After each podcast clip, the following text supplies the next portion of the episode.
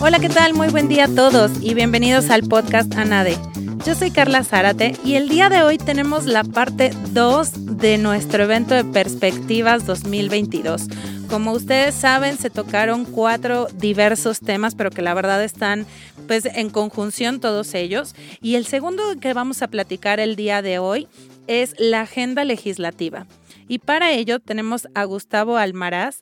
Él es director ejecutivo de Grupo Estrategia Política y además miembro del Consejo Directivo Nacional de ANADE. Gracias, Gustavo, por estar con nosotros. Carla, gracias por una invitación más aquí a este podcast. Al contrario, para nosotros es un gusto, sobre todo porque la verdad es que traes eh, pues siempre grandes eh, noticias, de algunas serán buenas, otras serán malas, pero la verdad es que eh, me gustaría que me platicaras más bien pues desde el principio, ¿no? ¿Quién estuvo contigo en esta mesa de perspectivas en donde se tocó la agenda legislativa? Claro, Carla. Bueno, primero que nada, creo que fue un gran evento el, el, el de Perspectivas ANADE eh, felicitar a, todos los organizadores porque creo que sí se logró eh, justo generar eh, pues una idea de lo que va a venir en el 2022 y que para todo mundo es muy útil. Empezamos el evento con una plática de mucho provecho, me parece, con el presidente de la Cámara de Diputados, el diputado Sergio Gutiérrez Luna, que es un diputado por el Partido Morena del Estado de Veracruz, eh, y muy amable, el diputado nos, nos concedió el espacio pues, para platicarnos cuáles son las prioridades respecto de, de, la agenda legislativa a venir en este periodo ordinario de sesiones que empezó del primero de febrero y que concluye el 30 de abril y que a él le toca manejar este, este periodo como presidente de la Cámara de Diputados. Este personaje es, es de la mayor relevancia porque es la cabeza de un poder público, pero además, por darte un ejemplo, Carla, si si en abril se le fuese a revocar el mandato al presidente López Obrador, él tendría que asumir la presidencia de la República por eh, los próximos 30 días hasta que el Congreso decidiera que, eh, pues, quién puede ser el presidente sustituto. Eh, hablamos de muchos temas y si quieres aquí hago una pausa, pero este fue el invitado que tuvimos y así abrimos el, el, el evento. Me, encanta y qué importante el, tema que tocas, porque entonces eh, realmente la persona que estuvo contigo, pues es, es un actor al día de hoy político que, que sugiere algo bastante, bastante relevante y que puede tener entonces, eh, o es un actor, digamos, eh, principal, ¿no? Sin duda, sin duda, de entrada, pues encabeza, como te decía, uno de los poderes públicos. todos los que estamos aquí escuchando esto sabemos pues que el Ejecutivo está encabezado por el presidente, la Suprema Corte, el Judicial por el presidente de la Corte y el Congreso por el presidente de la Cámara de Diputados. Entonces, eh, me pareció muy relevante. También Sergio, el diputado Gutiérrez Luna, ha sido un diputado que ha sabido conducir los trabajos, pero también ha sido polémico porque fue el, diputado que presentó las denuncias contra de los consejeros del INE y hubo mucho debate al respecto. Y los que conocemos el, el Congreso, pues sabemos que, que ahí es donde se dan ese tipo de, ese tipo de debates, ¿no? Pero eh, dejando a un lado el tema de las denuncias, pues hablamos de muchos de los temas. Yo le comentaba al diputado Gutiérrez Luna que para nosotros la Gaceta Parlamentaria probablemente es de los espacios más relevantes eh, que tenemos que revisar y ver, pues porque todo lo que se publica y se procesa en la Cámara de Diputados, en la Cámara de Senadores, tiene un impacto en la vida diaria de los mexicanos, ya sea con reglas nuevas, con reglas económicas nuevas, con reglas mm. sociales, eh, de conducta, penales, eh, de uso de agua, de uso de residuos, de impuestos. Es decir, el, rango de la incidencia que tiene el proceso de leyes pues, es enorme en la vida de los mexicanos y, así empezamos la conversación. Totalmente. Y, entonces, ahora sí que para, para seguirnos con ese tema, cuéntanos un poquito, ¿cuáles fueron esos temas eh, relevantes que se tocaron en temas de agenda legislativa? Mira, yo te diría que dos, dos líneas muy específicas, o, tres. La primera, evidentemente nos concentramos algo en el tema de la reforma eléctrica, que está siendo ahorita en este momento la iniciativa enviada por el presidente López Obrador el centro de la discusión. Llevamos tres semanas de Parlamento abierto, eh, diario hablando específicamente de algunos puntos respecto de la reforma. Asisten tres, eh, tres invitados a hablar a favor de la reforma, tres invitados a hablar en contra. Y la verdad es un ejercicio que ha sido interesante, debo decirlo así, porque, bueno, pues se ha, se ha debatido, eh, se han hablado de muchos temas y obviamente el, diputado Gutiérrez Luna pues está muy al tanto respecto de este tema y, e insisto, pues ha eh, acaparado buena parte de la agenda legislativa, incluso previo al inicio del periodo ordinario de sesiones. Esa es una vía de donde va a estar concentrado muchos de los trabajos legislativos. Sin embargo, regresan los legisladores y tenemos una, línea también eh, de legislación pendiente que mandató la Suprema Corte se atienda o se procese. Por darles un ejemplo, temas de movilidad, temas de agua, eh, en el Senado un tema de cannabis. Entonces, varios asuntos que el Poder Judicial ya le ordenó al, al, Poder Legislativo, pues que legisle respecto a la materia porque es omiso en esa legislación. Y tercero, pues toda la dinámica del día a día en el Congreso de la Unión. O sea, uno abre la Gaceta y tienes eh, iniciativas que reforman el Código Penal, la Ley General de Salud, el tema, la ley del ISR, la ley de movilidad, los temas de agua, los temas de residuos y toda esa agenda del día a día que presentan los diferentes diputados es algo también que se va a estar atendiendo. Hablamos también eh, que los diferentes grupos parlamentarios presentaron sus propias agendas parlamentarias, en donde previo al inicio del periodo ordinario de sesiones deciden qué cosas van a impulsar, ¿no? Muchos traen eh, temas ambientales, como te lo decía, temas digitales, temas laborales respecto de eh, esta nueva condición en la que estamos desde que se eliminó la subcontratación, pero además con el tema del COVID. Muchos temas relacionados, Carla, con el tema del desabasto de medicamentos, donde la oposición eh, ha mencionado. Entonces, es un sinfín de asuntos, pero esos son las tres, los tres caminos de los que hablamos. La reforma eléctrica, lo que mandata la reforma, eh, perdón, la Corte que debe de legislar y el día a día del Congreso. Y, la verdad es que me suena a, demasiados temas que, que, sinceramente de pronto por lo mismo pues se empiezan a trazar un poco, ¿no? porque pues son demasiados y, muy poco, eh, llamémoslo así, el tiempo que normalmente tienen para discutir todos y cada uno de ellos que muy importantes.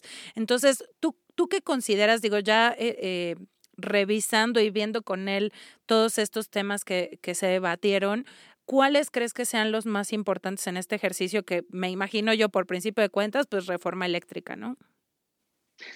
Son, miles de asuntos, este, Carla. Creo yo que el Congreso te va, muchas veces te va marcando eh, la sensación y la dinámica de lo que está pasando en el país, ¿no? Cuando tú, por darte un ejemplo, tienes un accidente grande respecto en una carretera, eh, pues empiezan los legisladores a tratar de regular el transporte de carga, por ejemplo, ¿no? Los pesos y las dimensiones. Eh, si hay una sequía grande, pues el tema del agua. Si hay. Entonces, a mí me encanta el Congreso porque, porque siempre te marca la tendencia de lo que está pasando en el país, ¿no? Eh, son miles de temas, como lo señalas. No solo se presentan iniciativas en el Congreso, sino también exhortos, puntos de acuerdo para que el Ejecutivo, el Ejecutivo haga y deshaga.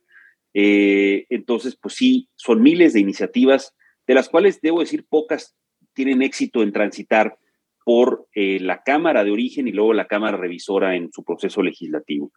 Yo te diría que las prioridades se van a centrar efectivamente en la reforma eléctrica y habrá que ver si el partido en el gobierno alcanza los votos que necesita. Como ustedes saben, y lo platicamos aquella vez, no tienen la mayoría calificada para procesar esta reforma en la Cámara de Diputados, requieren de consensos con los otros partidos políticos y eso lo veremos probablemente eh, a, mediados de marzo, en donde vamos a, ver si hay los números para sacar eso a votación. Además, creo que lo, siguiente en prioridad, pues tiene que ver con el mandato de la Suprema Corte. Pues la Suprema Corte te está diciendo que tienes que sacar las leyes de agua, que tienes que sacar los temas de, de, movilidad, creo que temas de salarios de funcionarios públicos, eh, algunos temas de reglamentación indígena. Entonces, también esos, pues ya traen una instrucción o una orden judicial respecto del poder público.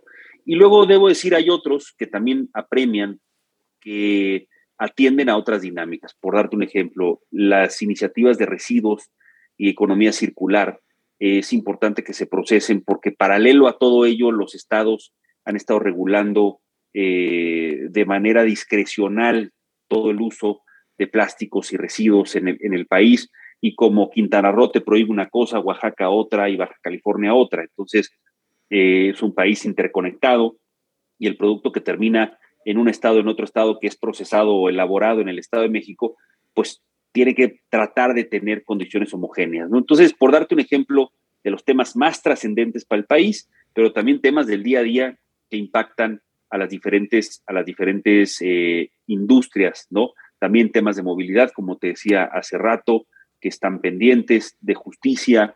Eh, y el presidente, debo decir, Carla, va a mandar también eh, dos iniciativas adicionales, no sé cuándo, que tiene que ver con la Guardia Nacional y el tema de reforma electoral. Y ahí es donde el presidente del Congreso se detuvo también a hablar bastante respecto de la reforma electoral que cree necesita este país, ¿no?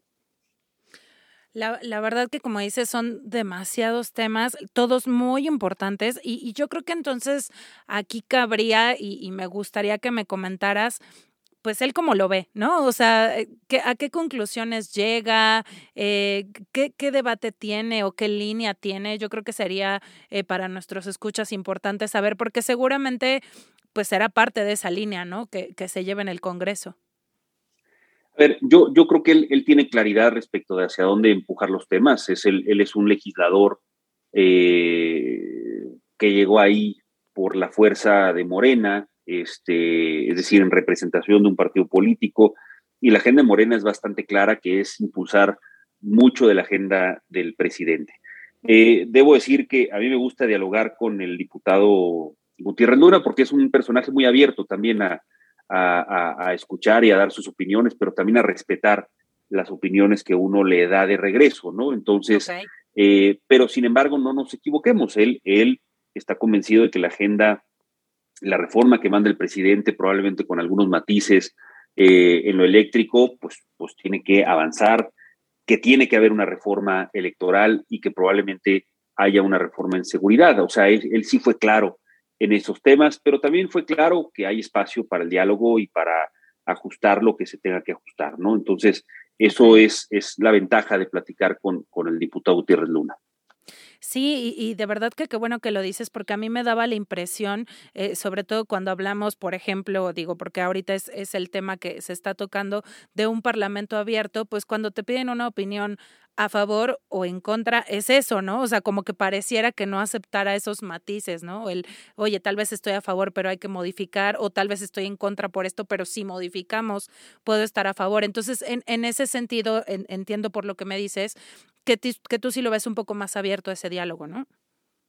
A él sin duda, ¿no? O sea, a ver, hay de todo en el Congreso, Carla. Eh, hay grupos que no les interesa escuchar otras opiniones, eh, grupos de legisladores o legisladores que piensan de una forma. Es, es lo, lo interesante del Congreso, que es un mosaico de, personalidades y de, y de formas de ver la, el desarrollo del país. En cuanto al diputado Gutiérrez Luna, me parece que es un hombre de lo más sensato y, abierto a escuchar eh, muchas opiniones. Claro, no está en él poder mover o no mover toda la, reforma o las opiniones que se tengan. Algo que le pidió la NADE eh, y que estuvo de acuerdo es tener más contacto con ellos, poder enviar de este lado pues las, las opiniones técnicas que genera la NADE, que son muy valiosas, pues, por el grupo de abogados que están integrados en el colegio, ¿no? Y dijo que claro que sí, que estuvo muy de acuerdo, y creo que hacia allá es donde se debe de caminar. Uno no debe de pensar tampoco que de este lado tiene la razón absoluta, y que lo que se manda para allá, pues se va a tomar en cuenta al 100%, pero siempre hay espacio para ajustar y mover algo, ¿no? E, eso es lo importante, o sea, que por lo menos existe ese diálogo, que haya la apertura, por lo menos para recibir eh, ese tipo de opiniones. Y qué bueno que lo comentas, porque yo creo que entonces, eh, pues parte, por lo menos eh, en mi caso, de, de mi conclusión personal, pues sería precisamente sigamos analizando, sigamos proponiendo, si vemos algo que haya que matizar, discutir, cambiar, que se proponga precisamente para que llegue a, estos lugares, a estas esferas en donde claro que se van a analizar, eh, eh, como dices, no esperando tal vez que sea al 100%, pero, pero que sí haya esa, esa apertura, ¿no?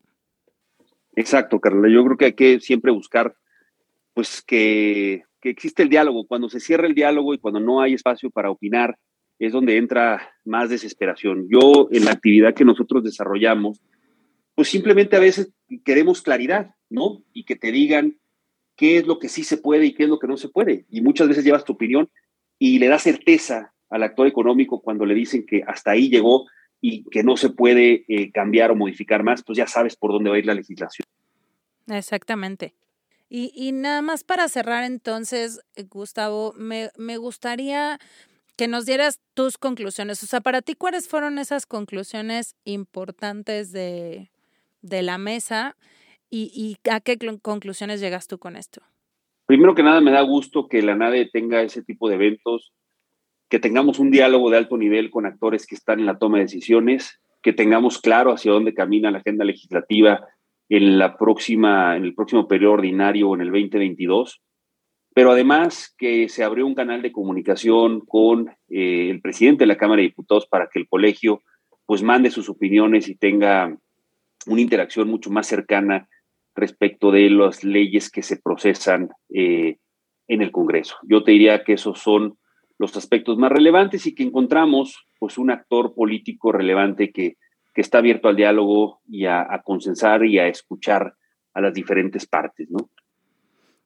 Totalmente de acuerdo. Y, la verdad es que yo eh, agregaría por lo mismo eh, abogados, sobre todo los que nos están escuchando, anadistas, no anadistas, acérquense a NADE, porque precisamente todo este análisis, este compendio eh, de, de acervo, vamos a llamarlo así, jurídico que estamos proponiendo, por supuesto, al Congreso para este Parlamento abierto, para este debate, pues se requiere, ¿no? Y se requiere que se alimente de, de todos ustedes para que nosotros podamos seguir empujando y no solamente, eh, por, lo, por ejemplo, esta, esta reforma eléctrica que se está discutiendo, ¿no? Sino todo el resto de la agenda legislativa eh, que se está, eh, pues, teniendo para, para este 2022.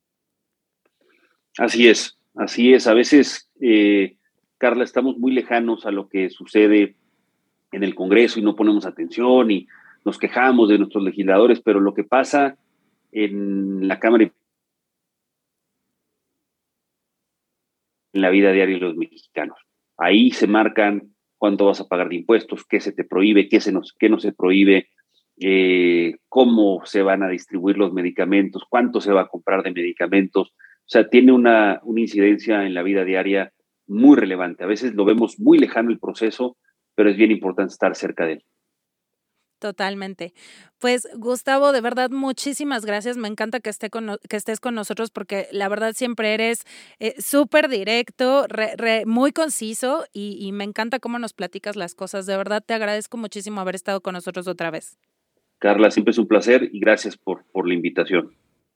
Y muchas gracias a nuestros escuchas. No se pierdan el siguiente podcast Anade porque vamos a seguir con el tema 3 de este gran programa que tuvo Anade, Perspectivas 2022. No se lo pierdan. Nos vemos en la siguiente.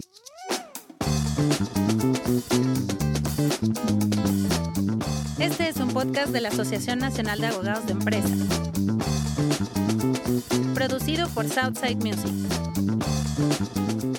Música de Southside Music.